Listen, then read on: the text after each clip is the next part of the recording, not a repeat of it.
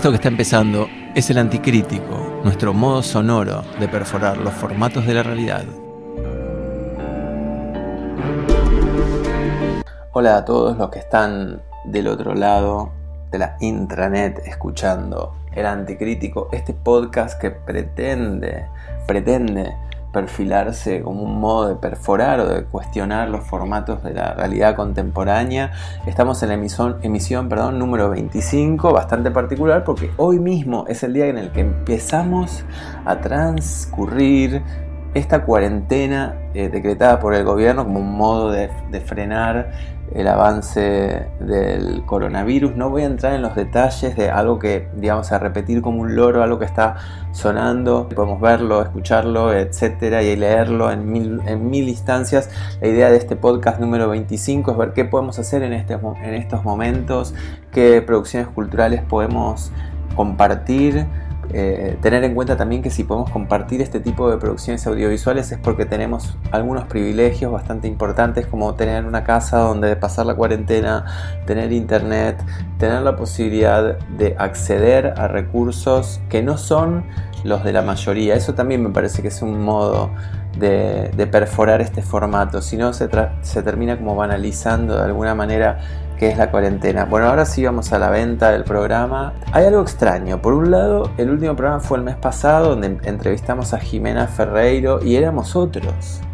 Vengo leyendo bastante y con eso voy a romper un poco. Eh, no porque piense que lo digital no está bueno, sino porque también uno podría leer en digital y de hecho se puede hacer y muchos lo hacemos. Pero hay un encuentro en esto digamos, quizás la cuarentena es una excusa para volver a bucear en algunas cuestiones. Eh, en principio estoy leyendo dos libros que quiero compartir con ustedes, no ahora, pero les, les cuento en un rato de qué se trata. Y por otro lado, también siempre atento a la pesca de noticias online, encontré una, un texto, lo estoy tipeando en este mismo momento, no tipeando sino buscando, estoy buscando a Daniela Lucena, que es quien lo publicó ayer, y me parece sumamente interesante como para empezar a darle esta otra mirada. No entiendo si el texto es de ella, después lo podemos confirmar, pero también me gusta esto de no entender de quién es el texto, o de Natalia Ortiz Maldonado, que parece ser la persona citada. Dice así, día 3. Leemos a quienes denuncian la romantización de la cuarentena, a quienes ignoran la cuarentena, a quienes nos instan a hacerla productiva, a quienes citan a Foucault, a quienes les parece que Foucault solo se cita en la, iglesia, a quienes conspiración, Mad Max, fotos de almuerzo, cenas, barbijos, perros y gatos como siempre. La historia de la señora de Uruguay que tose en un casamiento, el rugby que rugbyerea, la explosión de Montermoso, la explosión de la precarización del delivery. Cada quien acopia los objetos que cree imprescindibles, reivindicamos la ternura, buscamos plataformas que permitan algo así como encuentros y trabajos. Nos con anuncios, números, medidas, estrategias. Pero la verdad, la verdad es que no sabemos. Hay un virus semiótico, biológico, afectivo y político. Hay un gran experimento en cada quien y también más allá de cada quien. Experimental es la música del mundo. Bueno, esto lo leí online, o sea que no estoy... Eh, perdón, esto lo leí online y me parece interesante compartirlo porque de algún modo plantea una otra mirada respecto de lo viral, más allá de que obviamente hay que detenerlo y, no, y está buenísimo que la gente no se enferme ni le pasa nada malo. Eh, bueno, uno de, los planteos que vamos a tener es ese y pueden seguir compartiéndolo o, exponenciándolo, escribiéndonos a arroba el anticrítico en Instagram o en la página de Facebook o también en el mail que es el donde también pueden compartir lo que quieran de sus actividades artísticas o no artísticas o, cualquier inquietud por cualquiera de esas vías. También ahora tenemos eh, el TikTok infaltable, ¿no? eso es como un virus, ¿no? Los formatos de... No, salvando las distancias, quiero decir. La multiplicidad de formatos de aplicaciones que hay que ir teniendo, que aparecen y se contagian. Seguimos escuchando, no sé si lo anuncié, la música de, sí, de Exterminio. Les cuento que vamos a estar hablando con Diego Lublinsky y también tenemos dos Diegos al precio de uno. Con Diego Lublinsky, que lo estuve entrevistando en enero, cuando éramos jóvenes, cuando no había pandemia, cuando todo era otra perspectiva del, mundo, o por lo menos un poco, tampoco tanto. este director argentino que ya tiene cuatro largos en su haber, lo cual es bastante, eh, va, que es bastante, ¿no? Una sola película justificaría un director o una directora. Bueno, vamos a estar hablando con él, no voy a contar de qué, pero es súper interesante la charla y fue una, una, de las, entrevista que disfruté mucho hacer porque fue en un bosque, en una situación de vacaciones, con lo cual tiene otro ritmo o tiene particularmente ese ritmo. También estuvimos hablando con Diego Sticar, el director, eh, puntualmente en este caso, lo vamos le preguntamos sobre la colaboración que hizo con Zero Kill, que dirigió el video de su tema Sebastián. Lo vamos a estar escuchando a él y vamos a estar escuchando el tema también en un rato. Pero para empezar, después tenemos un montón de opciones para hacer. Estuve ahí viendo que está la película de Monchi Ross sobre Centurión. Volví a ver la película de Sergio Delof, de, Daniel, de, Miguel Mitlag. Bueno, un montón de cuestiones como para tejer redes y empezar a, a ver qué hacemos. Ahí pasan helicópteros permanentemente, así que decido que queden en el audio si es que se escuchan y si no se escuchan mejor. Lo que se sigue escuchando como cortina es el tema que les decía recién, que es de, la película Exterminio de Danny Boyle, compuesta por John Murphy. La película es un peliculón, aprovecho para ver, bueno, un modo que yo tengo de exorcizar los miedos que puede dar un virus suelto es ver películas de virus y de zombies y de otras cosas también, ¿no? Lo que decía recién, la película de The Love, tampoco todo tienen que ser películas. Podemos escribir, podemos hacer distintas cosas, podemos abrir a la ventana eh, e imaginar mundos, contemplar. Hoy subí a la terraza y fue un acontecimiento prácticamente sobrenatural, porque claro, el día o lo exterior tiene, adquiere como un color particular. Eh, ya dije todo esto de John Murphy y ahora sí, vamos a un capricho total. Se me ocurrió también como un modo de exorcismo. Imaginemos este momento complicado.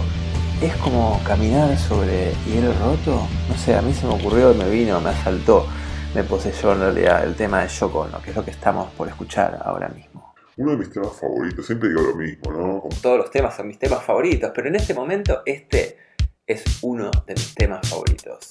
Caminando sobre vidrio roto. Yoko Ono, remixada por los Pet Shop Boys, acá en el Anticrítico.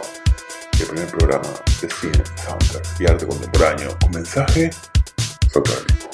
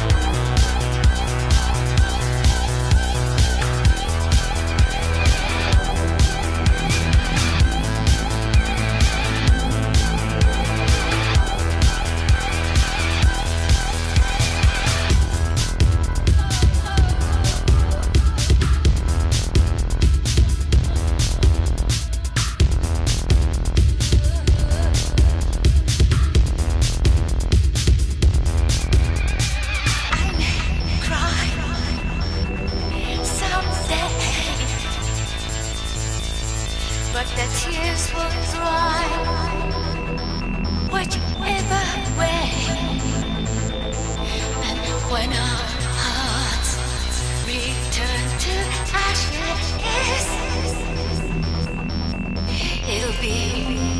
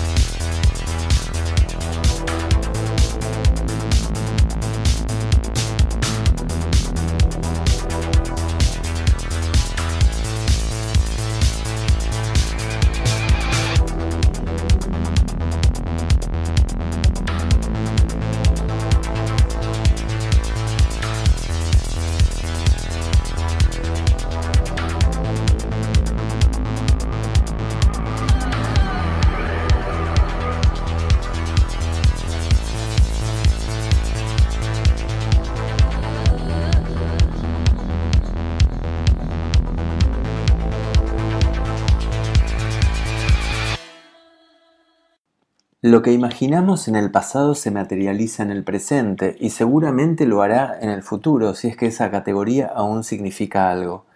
Hoy tuve que salir obligado luego de dos días en cuarentena, todavía no obligada, en realidad. Fui caminando al hospital de clínicas a darme una vacuna obligatoria previamente pautada hacía un mes. Hacía un mes, que es como decir cuando éramos jóvenes y libres. Cuando llegué, la enfermera me dijo, viniste justo, mañana se suspende todo. En la caminata de vuelta encontré las cosas bastante cambiadas, pero a la vez perturbadoramente familiares, porque ya no las habíamos imaginado. Vi vueltos realidad libros, cómics, películas, fantasías surtidas, leyendas y además una gran multiplicidad de fantasías audiovisuales y escenas que me sabía de memoria. Hablé con alguna gente, obviamente un metro y medio, y me di cuenta de que todo lo que imaginamos, leímos, vimos en soportes múltiples diversos Flotaba ahí, por todos lados. Pasé por un supermercado con una cola monstruosa para entrar y alguien me dijo, son cuatro cuadras de cola. Entonces me asaltó una imagen de la película Niños del Hombre. Personas pasaban con barbijo y el resto de los transeúntes se alejaba evocando algún clima de la sonámbula de Fernando Spinner. Isaac Asimov estaba en el clima general, aunque un poco cascoteado, y había tantas citas a Bradbury que resultaba bastante deprimente. El fantasma de la cuarentena obligatoria y con él viene rápidamente el del racionamiento, nos acecha, pero creo que hay que imaginar un mundo en el que vuelva el contacto. Ahora nos cuidamos, de, este modo, sin olvidar que hay un mundo mucho menos zombie.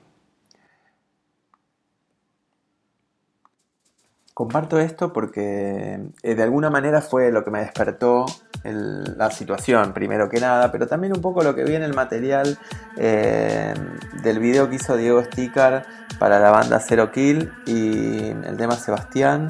Vi algo en la imagen que me hablaba de otro mundo, que hablaba de un mundo opuesto a este que está habitado por todas estas fantasías apocalípticas. Eh, vamos a escucharlo a Diego que va a contar un poco cuál fue su trabajo en Zero Kill. Después vamos a, ver, a a escuchar el tema de Zero Kill, casualmente, y finalmente vamos a escuchar la entrevista, o antes, perdón, de la entrevista a Diego Lublinsky, vamos a ver, hablar un poco de qué podemos hacer, si es que podemos hacer algo, porque quizás es más el plan que plantea Lucena, ¿no? En su perfil de, de la red, de la red de la cara. Quizás eso es el virus, que es que no, es no saber, ¿no? Saber bueno, lo escuchamos a Diego Sticar. Si quieren buscar lo que él hace, porque escuchar a un director de cine puede ser interesante, pero también estaría bueno ver eh, lo que sea, lo que hace esa persona, pueden entrar a Diego, guion del medio, s t i c k a r.com.ar después vamos a subir las redes igual a, la página de Facebook o a virarfilms con y encuentran algunas de las cosas que hace eh, Diego Sticker, lo escuchamos. Antes y después de escucharlo voy a hablar un poco de Luciana Foglio y de Luján Funes que estuvimos haciendo algo juntos y son dos directoras que están con un proyecto que está buenísimo y del cual vamos a estar hablando en realidad en el programa número 26. Pero bueno, lo iba a ser como una intro. Pero ahora lo escuchamos a Diego Sticker.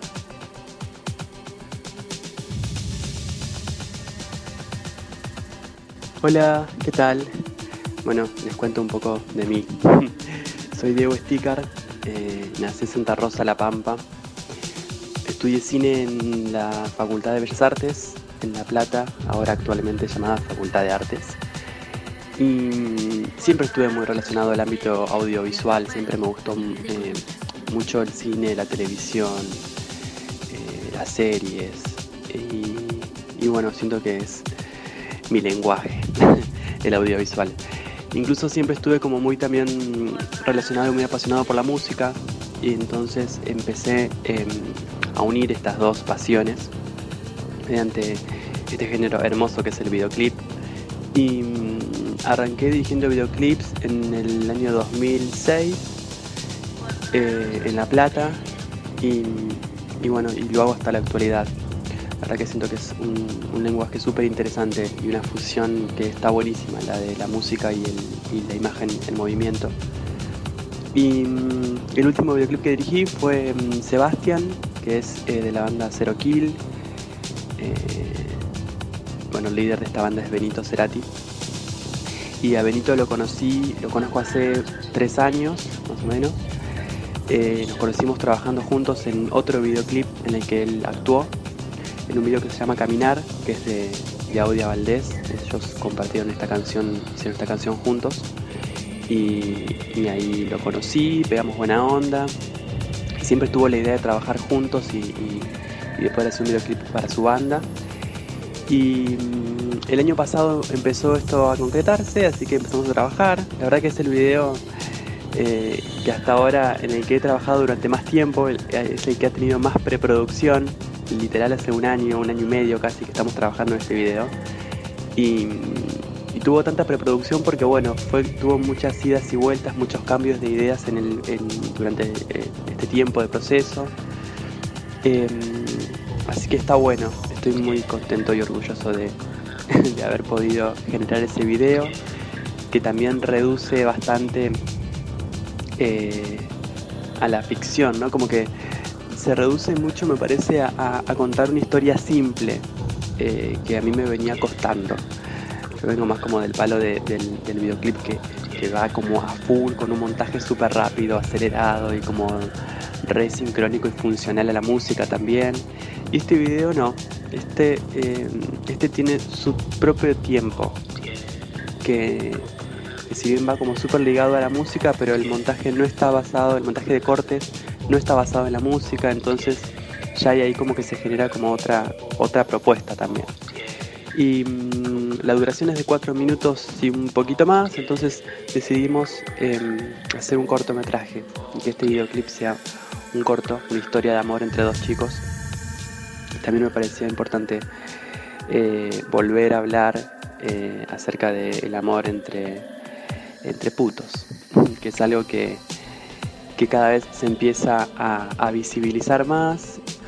Y también me parecía muy interesante poder hacerlo desde un lugar con contenido mm, erótico y si bien no es eh, explícito, yo también trabajo con, pornografía y con arte erótico, pero si bien no es explícito, digo, no se muestra genitalidad, de todos modos, eh, en todas las situaciones eh, estos chicos están a full. y la idea era también poder evidenciar y mostrar un poco eso, ¿no? Como de hecho, me parece hasta, hasta buenísimo que, suceda eh, de poder mostrar este contenido dentro de, mm, la televisión, dentro de, un sello tan importante como es Sony Music, que haya como bancado esta propuesta. Eh, así que está bueno. Em, espero que les guste, les guste. Lo pueden ver en YouTube, ponen Sebastián Zero Kill y ahí va a aparecer. Muchas gracias.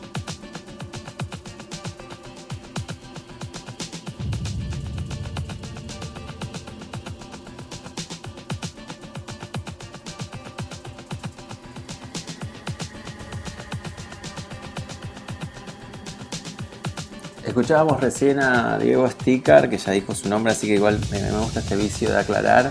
Eh, ahora vamos a escuchar la entrevista en un ratito, vamos a hablar de algunas pelis y algunas cosas para hacer eh, en el momento cuarentena de nuestras vidas, que va a estar hasta el 31 de marzo por lo menos. Así que después vamos a estar escuchando a Diego Lublinsky, que es la entrevista de, este Anticrítico 25. Mientras tanto yo me voy distrayendo con libros en el, medio, edito, etc. Y encuentro algo que dice, el paisaje de mis días parece estar compuesto, como las regiones montañosas de materiales diversos amontonados sin orden alguno. Veo allí mi naturaleza ya compleja, formada por partes iguales de instinto y de cultura Aquí y allá afloran los granitos de lo inevitable. Por doquier, los desmoronamientos del azar. Es un momento de Memorias de Adriano, de Marguerite Yursenar, que empecé a leer hace poco. Le mando un beso a Floppy Loon, que me lo regaló. También le mando un beso a. Esto no es canje ni nada, es gente humana, humanos, humanes, amigues que han regalado los libros. Y a María de la Vega, o Espíritus de la Vega, gran pintora, aparte de regaladora de libros que me obsequió Débora Danowski, Eduardo Viveiros de Castro, son los actores, los autores, perdón, del libro Hay Mundo por Venir, ensayos sobre los miedos y los fines. Lo había empezado hace un tiempo, está buenísimo el libro, en este momento tiene millones de ecos que podríamos rever. No voy a leerles nada porque ya leímos bastante por hoy, creo, pueden seguir leyendo en sus casas si quieren, pero lo vamos a, es un poco el anticipo como lo que contaba recién de Luján Montes Luciana Foglio, estas dos directoras que están trabajando en un proyecto documental. No, me atrevo a, ponerle como rótulo. Es un documental, es una docuficción, es simplemente una película.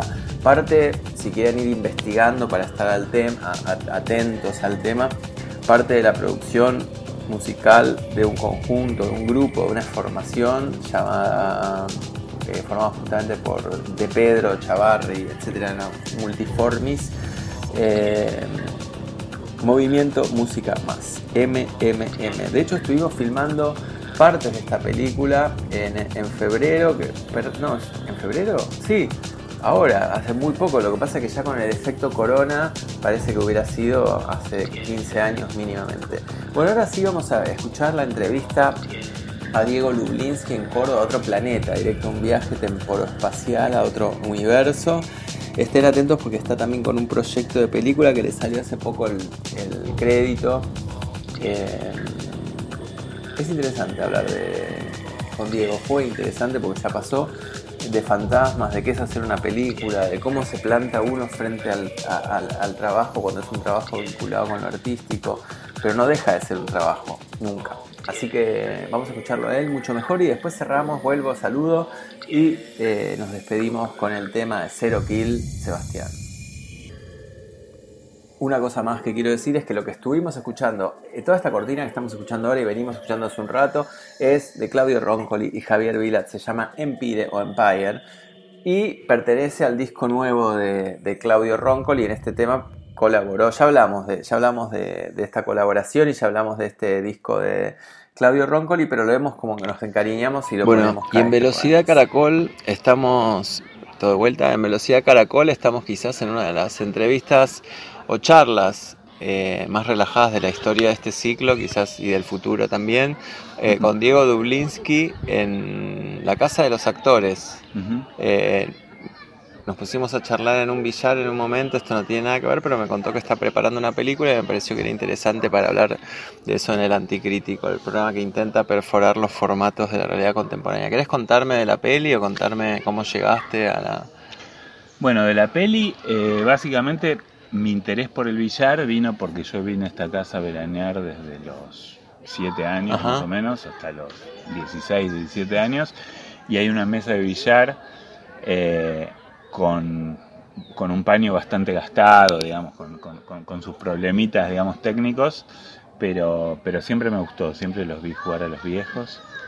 En el año 90 5 hice un programa con Fabián Polosecki, yo, hacía el otro lado y el visitante, y dentro de ese ciclo hicimos un programa dedicado al billar. Entonces ahí conocí como a los, a los máximos exponentes del billar. Eh, nada, y después, eh, pensando en, cuál iba a ser mi próxima película, eh, con el co-guionista Pablo Schuff tiramos un montón de ideas. Nuestra idea es, digamos, tiramos un montón de ideas para ver cuál nos entusiasmaba más desarrollar. Entonces desarrollábamos hasta cierto punto, la dejábamos. Y bueno, es como, nada, el, el, semen que prendió fue, claro. fue esta, digamos. ¿Cuántos desarrollaron?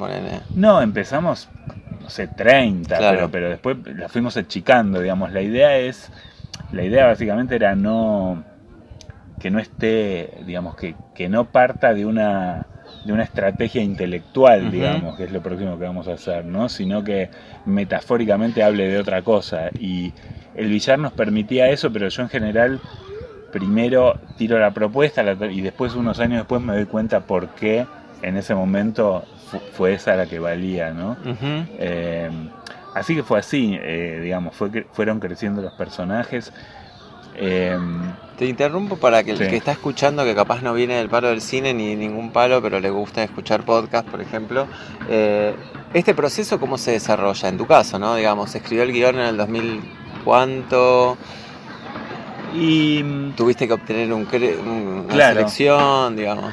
Claro, eh, yo en el 2018 estrené Amor Urgente y después de eso me puse a escribir este guion.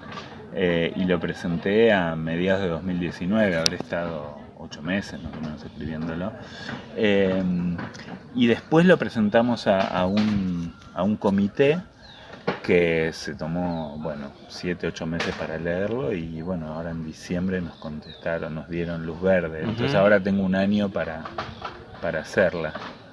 Que eso incluye rodaje, retoques de guion si los hay, postproducción, todo. Claro, claro. O sea, en un año vos tenés que tener la película. No, por lo menos rodada. Claro. Digamos. Siempre se puede pedir una prórroga si pasa algo, pero en principio se supone que para dentro de un año no estrenada, pero sí terminada debería estar. No es de hincha, sino porque un poco el espíritu del podcast del anticrítico tiene que ver con contar cómo es también el proceso de la obra, más no tomar la, este, un cuadro pintado, bueno, pero ¿qué te pasó en el medio? Totalmente, además eh, con el tema de los que nos dedicamos al cine es eh, son procesos muy largos. Claro, Mi primera película me tardó 10 años en hacerse. Yo vivía en España y, y bueno, y, cuando salió el, premio de ópera prima en 2001, eh, me tuve que mudar de país, digamos, la terminé filmando en el 2005 y estrenando en el 2008, pero hasta el 2001 también estuvo el proceso de escritura que cuando vos empezás es mucho más largo, ¿no? porque bueno, eh, ¿qué le quiero contar al mundo? ¿no? es, como, están como los, los fantasmas internos también y todo eso con, lo que uno tiene que luchar. Que nunca nos abandonan. Claro, nunca nos abandonan, pero bueno, por lo menos después de varios años uno tiene un diálogo más fluido, más fluido con ellos, los conoce, los viste, los puede poner, los puede enjaular, los, los libera. Sí. los- Digo, justo recién sacaste un tema que no estaba en, en mente para nada, estaba en mente en este estado, pero digo, el tema este de los fantasmas, porque en general, más allá de, de alguna pose, los artistas, los directores, las actrices, etcétera, no hablan tanto de los fantasmas, hablan de cuando se superó ese Claro. deal, digamos, Claro. ¿no? Pero hay algo que también está, como si fuera algo que hay que superar. Sí. Y a veces es esto que vos decís, uno aprende como algunas cosas, pero siguen estando ahí, o forman parte en realidad de la obra. Claro, ¿no? Como esas oscuridades o no, pero digamos, como esas recurrencias. claro. Bueno, no sé si llamarla. Yo estaba hablando más de inseguridades que de fantasmas, ¿no? Bueno, pero Porque. Sí. claro.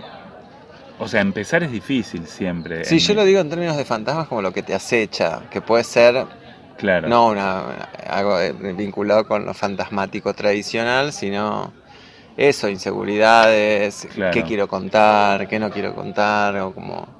Claro, yo podemos hablar de las dos cosas, Sí. digamos. En respecto a fantasmas, el, el, el ítem fantasma, yo ahí hice una obra de teatro, digamos, como una catarsis, ¿no? Cuando mur- murió mi viejo, eh, pasé por un proceso bastante duro y después tuve que escribir ese momento con, con cuestiones muy cercanas a la realidad, algo totalmente contrario a lo que yo suelo hacer o venía haciendo. Eh, y después se representó en el teatro y hasta que no terminó la última función, y esos eran fantasmas reales, cosas que yo decía, bueno, yo no voy a poder seguir viviendo en este estado, y eso fue como una catarsis, Entiendo. y una fantasma, son fantasmas que se incluyeron en la obra, Claro. ¿no? Después las inseguridades, y bueno, em, las inseguridades, yo creo que, por ejemplo, eh, cuando terminé de estudiar cine, eh, me metí en la televisión, porque la televisión me dio rápidamente un lugar de pertenencia donde hacer cosas que yo, digamos, don- don- donde tener más inserción en lo, en lo que, en, las propuestas. Eh, y me dio también económicamente una posibilidad de irme de mi casa y después... eh, pero yo tuve las inseguridades para no, digamos, yo por ejemplo en la escuela era compañero de Lucrecia Martel, ¿no? Y, y hacíamos todos juntos, todos nuestras, nuestros trabajos. En, y bueno, ella es una persona brillante, digamos, que en la historia del cine, pero tenía en ese momento, vivía sola y, y sus padres vivían en Salta. Y yo me tenía que ir de mi casa, tenía que hacer toda una movida eh, económica importante. Y, y- y no me lancé, digamos, a- o sea, la televisión, primero la, la publicidad siento que me expulsó porque era un lugar que no era para mí. Inmediatamente a los 23 años ya estaba dirigiendo el programa con Fabián Polosecchi. Mítico aparte. Sí, o sea que tenía un lugar, era muy joven y tenía mucho lugar para, para hacer algo contracultural. Pero claro, después se terminó. Porque en algún punto también no, no, no, no lo tenía presente eso, pero inventó como, fue un lenguaje nuevo también, el Claro. del documental o de como una manera nueva de mirar, Sí, eh, como que te posicionaba en lugar de, bueno, ahora hago lo que quiero, quizás claro. después. Pero después se terminó eso. Y bueno, sos un trabajador de la televisión totalmente eh, outsider, porque no estábamos en un gran multimedio, qué sé yo. Y bueno, tenía que seguir trabajando. Claro. Y trabajé en sorpresa y media durante dos años. que era un programa de concursos. o de- Era un programa donde, donde se cumplían sueños, entre comillas, a los, a los este, participantes y se hacían superproducciones donde se viajaba al exterior y qué sé yo, y era todo con un lenguaje muy direccionado hacia la emoción de las masas, digamos, Sí. ¿no? hacer llorar Hacer y hacer llorar. reír. Sí. Eh, y, y después me fui a vivir a España, digamos. O sea, después como eso me permitió, si bien no era un proyecto que a mí me interesara demasiado, aunque estábamos en la cresta de la ola a nivel rating y todo eso, ¿no? Eh, pero yo me sentía incómodo internamente, no lo podía, no lo podía digerir. Eh, y, y ahí me fui, a, me fui a vivir afuera. Eso fue en el 2001 más o menos. o No, me fui en el mal. 98. Ah. Me fui en el 98. Y allá en España, eh, bueno, me terminé de comprar mi casa. Y cuando me terminé de comprar mi casa me pude dedicar al cine. Yo necesitaba esas, esa seguridad de que por lo menos, Claro, ya tenías la casa. Y, y la casa la puse como garantía de mis dos primeras películas, o sea, me la seguí jugando, digamos, la casa. Pero también sentía que la necesitaba. Eso es como un como una figura, ¿no? Del director de cine, de exponer la casa, de arriesgar la casa como... Sí, sí, pero fue así. Tenía, el papá de un amigo, era siempre, hablaba de eso, de que en la secundaria contaba que, que salvaba la casa porque lograba pagar el crédito, etcétera, ¿no? Cuando la pones por primera vez y cuando además la llegaste a pagar con mucho esfuerzo y mucho trabajo, y todos te dicen, no, pero no te preocupes porque nadie perdió su casa por esto. Claro, bueno. si el productor administra mal, digamos, ahí hay un papel que dice que el instituto... Claro. Este, o sea, si el, si el productor administra mal, existe la posibilidad real de perderla. Todos te dicen, mirá, nadie perdió la casa, pero qué sé yo, no sé, o sea, cuando ves el papel, yo no sé cómo hubiera sido, no sé. La película, si la película se estrena y las cuentas están más o menos bien, todo cierra y Claro. Y no la perdés, digamos. No sé, yo sigo trabajando con el mismo productor desde hace 15 años, así que eh, las cosas funcionaron por lo menos. Claro. Pero también es cierto que tenés que hacer toda una economía donde durante cuatro años no vas a ver un mando, ¿no? Entonces tenés que adaptar tu vida a esa forma de vida. Claro. Este, así que fue un cambio de la televisión y en España, donde tenía un futuro asegurado económicamente, a pasar a esto también defendiendo los valores que uno cree, porque uno podría dedicarse también a bueno, hacer algo más, más masivo, eh, orientado hacia lo masivo. Pero es un riesgo también, pues si haces algo orientado a lo masivo que termina no siendo masivo, pienso que la frustración es mayor que hacer algo que... querías, ¿viste? Por lo menos, bueno, yo hice lo que quería. Claro, no, me, vendí, y me fue mal. claro, si, si, si haces algo que no querés. Y encima te eh, va mal. Claro. Eh, que lo hablé con, con colegas, digamos, este, ¿no? Bueno, mira, llamé a esta actriz que supuestamente iba a llevar un montón de gente al cine, no lo, no lo llevó y, no sé si era lo que yo quería hacer y, y yo dije, uy, me gustaría pasar por esto. Claro. Eh, bueno, hay algo todo el tiempo, ¿no? Como esta cuestión de pegarla. Sí. No que sobrevuela. Claro. Que es una tensión entre hacer lo que querés y pegar. Total. Si las dos cosas van juntas, genial, pero si tenés que hacer medio algunas. Claro, claro. Se complica. Volviendo a esto de los fantasmas, pero en relación al billar, porque justo el otro día jugamos, estabas vos jugando al billar y es como un juego semi-fantasma. ¿Por qué? Y porque es como algo que para mí, por lo menos, evoca gente que ya no está. Por más que haya gente que siga jugando, es como sí, sí, un juego de otra época, como, el sapo, ¿no? es distinto, ¿no? Pero. Sí, el sapo tal vez sea más del campo y el billar sea más de la ciudad. Más urbano. Em, sí, no, es. A, mí me parece que tiene lugares míticos geniales. Es un juego de caballeros pero también son unos vagos que se pasan todo el día jugando ahí, no hacen nada y no trabajan, ¿no? Entonces esa, esa mezcla me parece maravillosa. Entre ellos hay como una jerarquía de caballeros y desde afuera los ven como, como bichos raros. Em, eh, a, vos te, a vos te atraía el billar por lo, como objeto también, ¿no? Como mesa, digamos, esta cosa de tablero de juego, como un tech, digamos, pero como, móvil. Sí. Eh, por otro lado, esta cosa de punto de encuentro, yo iba mucho a un bar con, con amigos que se llama se llamaba La Nueva Andaluza, que tenía eso, viste, también esas desproporciones de antes, un espacio para tomar café reducido y un corralón en Avenida San Martín y Camarones, creo que está. Y era eso, como que capaz nos quedamos comiendo, tomando ahí, y veías uno que frenaba el taxi en la puerta, iba directo a la mesa de billar, se ponía a jugar y nosotros capaz estábamos dos, el tipo no volvía nunca. Claro. ¿No? Y queda... en el caso de la película que, yo pretendo hacer, digamos, hay una... En el programa que hicimos con Polo que había un personaje, yo no sé si esto te lo conté el otro día, no, creo que no.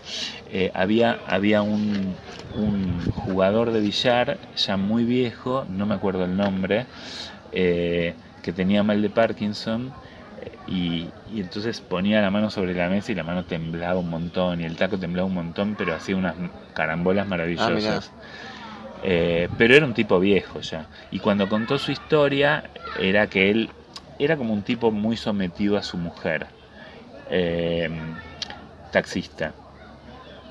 Y, y, sufría mucho él por esto de no poder jugar al billar y qué sé yo, y tener que alimentar, ser padre proveedor y todo eso. Tenía una hija también. Y en un momento chocó con el taxi y no llamó ni a la grúa, lo dejó en la calle, llamó a la mujer y le dijo, me voy a jugar al billar, ya está, colgué el taxi. Bueno, la mujer lo dejó. Cuando contó la historia estaba muy amargado porque él la quería, la mujer, pero que me parece que quería más al billar y quería volver. Dice, ella nunca lo entendió. Bueno, eso fue, digamos, esa anécdota muy cambiada y todo es el disparador de la película. El momento que el taxista choca con su taxi y dice, ya está, ya sé. ¿Viste? En este caso en la película va a tener que pagar una deuda de una deuda de trabajo, digamos, pero pero bueno, porque porque dejó el taxi tirado en la calle y él era un peón del taxi, ¿no? El de la película. Bien. Está bueno porque se cruza ahí también, eh, eso no lo había pensado de esa manera, pero la tensión entre el mundo del trabajo claro. y un trabajo raro, porque en general estos que veía yo en este bar, pero, o sea, porque capaz en los 36 billares, que es otro bar que voy, no están así, la gente va a jugar al billar. Pero también es jugar como el billar como un recreo de lo otro. Claro. Como tu vocación, digamos, no un recreo. Claro. Eh, no como solamente como un juego, sino como un modo de vivir. Y también, claro, porque el trasfondo de la película debería ser, digamos, no sé si, lo voy a lograr o no, porque obviamente no, no, no lo voy a explicar, pero, pero digamos, se cambió, eh, digamos, se perdieron los lugares de encuentro eh, y todo tiende hacia una sociedad más productiva, digamos. Eh, saquemos el tema del machismo, que eran lugares de hombres y todo eso, que bueno, era una cuestión de la época.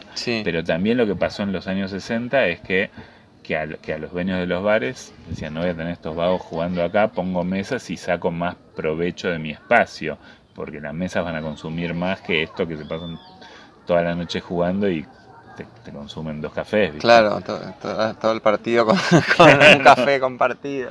claro, entonces también eso, como hay un cambio de, ritmo y de, productividad. Pasó algo muy raro que no sé, te lo cuento, no lo voy a poner al aire, pero eh, este lugar, la Andaluza, cerró porque el local era desproporcionado para un bar. Claro. ¿Entendés? Era que podés poner un shopping. No un shopping, pero esas de multinegocio y desapareció. la verdad me dio pena porque era el edificio era alucinante, el espacio, ¿no? Todo azulejos color dulce de leche, ¿viste? Con billares, bueno, una barra que estaba buenísima.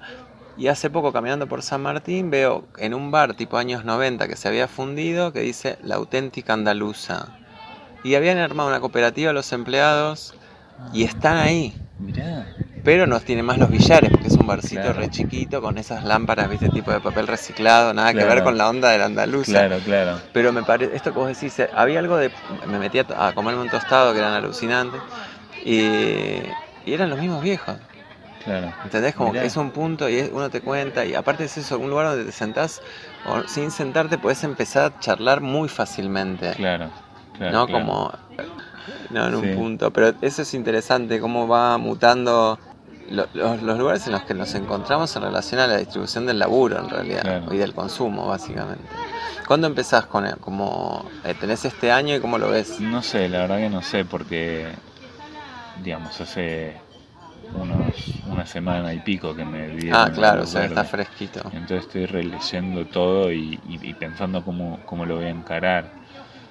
Porque mm, la película anterior tenía una propuesta estética muy fuerte que era que primero grabamos los fondos y después eh, le hicimos todo un armado de un escenario y pusimos los personajes delante. Ah.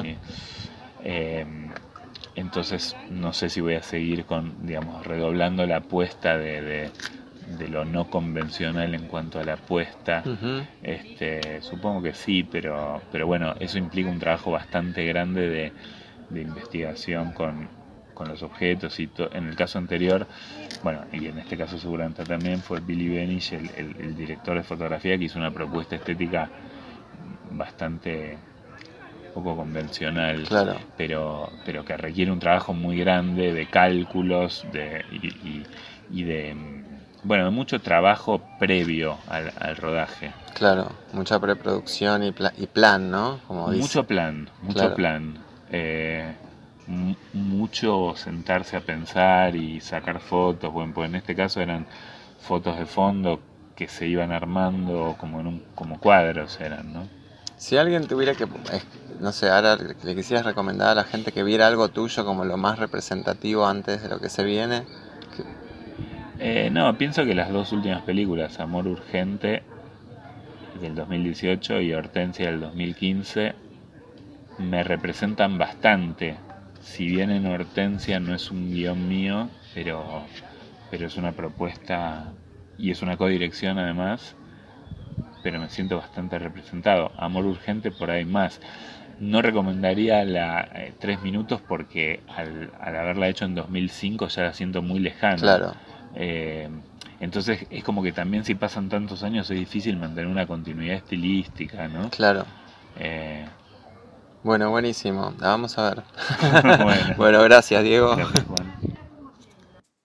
Bueno, espero que hayan disfrutado la entrevista con Diego.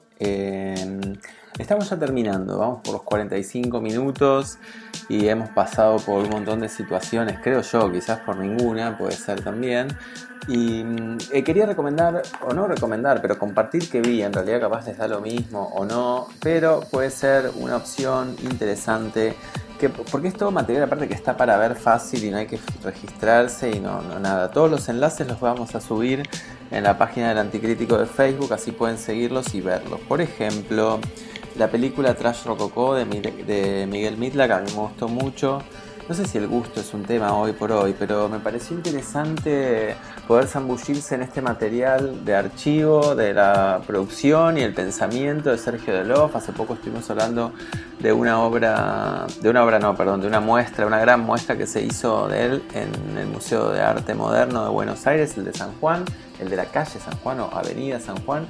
Y la muestra lo puso, digamos, lo, volvió a poner en un lugar, me parece, porque obviamente los museos legitiman, pero más allá de eso, permitió que un montón de gente que no conocía la obra de Sergio Delos pudiera conocerla y también pudiera fumarse un poco en el buen sentido una no sé si hay un mal sentido de fumarse pero en, eh, un poco del espíritu de la última década del siglo XX, desde los 90 hasta los 89, 90 hasta principios de los 2000.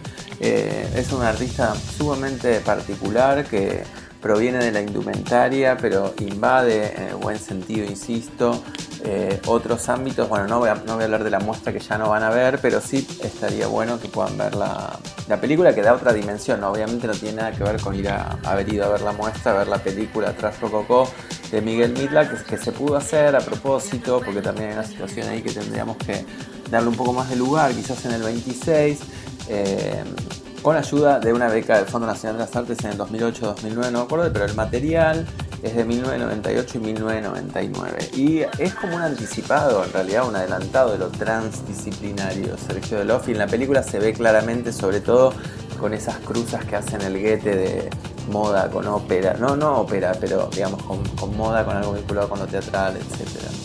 Por otro lado, Está para ver también y lo vamos a subir a la página la película sobre Feliciano Centurión que se llama Íntimo, perdón, Abrazo Íntimo al Natural. Es una película de 2016 que dirigió Monchi Ross. Eh, me cayó de casualidad, no la vi todavía, pero me, me intriga bastante. Por otro lado, obviamente ante la situación de que no se puede salir de las casas y de la cuarentena, los museos están buscando modos de que la gente pueda ver lo que les costó no solo dinero, sino también trabajo montar y pesqué por ahí, lo pueden ver en Instagram, eh, una visita guiada a la muestra de Milagros Varo en el, en el Malva. Por otro lado, nada que ver con nada, estuve haciendo un ejercicio que tiene que ver con escuchar discos enteros, no escuchar canciones sueltas. Y me, me, escuché completo varias veces un disco que a mí me encanta que se llama No Soy Tu Chica de Sinead O'Connor, Am I Not Your Girl. Eh, y volví, ahora me, obsesioné con eso y quizás un par de programas más. Hagamos la sección entero o entere o entera, eh, que tiene que ver con eso, con escuchar un disco como una obra completa, no como una canción aislada, como, un corte de difusión, porque también en ese punto quizás podríamos hablarlo con Luján, las desafío acá por el podcast, a Luján Funes eh, y a Luciana Foglo, que también es música eh, y hace bandas de sonido de películas. ¿Cómo pensar esto del vínculo entre el disco completo o el disco entero y el corte de difusión o el simple? ¿no? Empezar a ver cómo, pero desde, desde el formato, básicamente. Bueno, creo que con esto tenemos todo. Eh, obviamente no me voy a ir sin que compartamos la canción de cuyo videoclip Diego Sticker, perdón, de, de cuya ¿Cómo se dice? Me compliqué, ¿no? La canción de Zero Kill, cuyo video fue hecho por Diego Sticker, que recién nos contaba cómo. Así que vamos a escuchar Sebastián. Insisto en que vean el video, también lo vamos a subir a la página. Pero es muy interesante porque ya lo dije hace un rato y me repito quizás un poco, pero bueno, a veces me pongo insistente, con distintos modos de, plantear lo corporal en relación eh, a encuentros entre cuerpos. Bueno, eh, nos despedimos hasta la semana que viene, no, hasta el mes que viene quizás, o quizás con este sistema de pandemias salgan muchos seguidos, nunca se sabe qué puede pasar. Eh, cuídense, no salgan a la calle, traten de encontrar modos de... Yo no, había algo que recién decía Daniela que era interesante, la romantización de... Eh, del aislamiento, no me acuerdo cómo lo ponía, pero no, cero, no es la idea sino todo lo contrario. Pero ya que estamos en el baile, yo diría que bailemos. Nos vamos hablando de bailar con Zero Kill, el tema Sebastián. Suena para toda la gente que está oyendo acá el anticristo.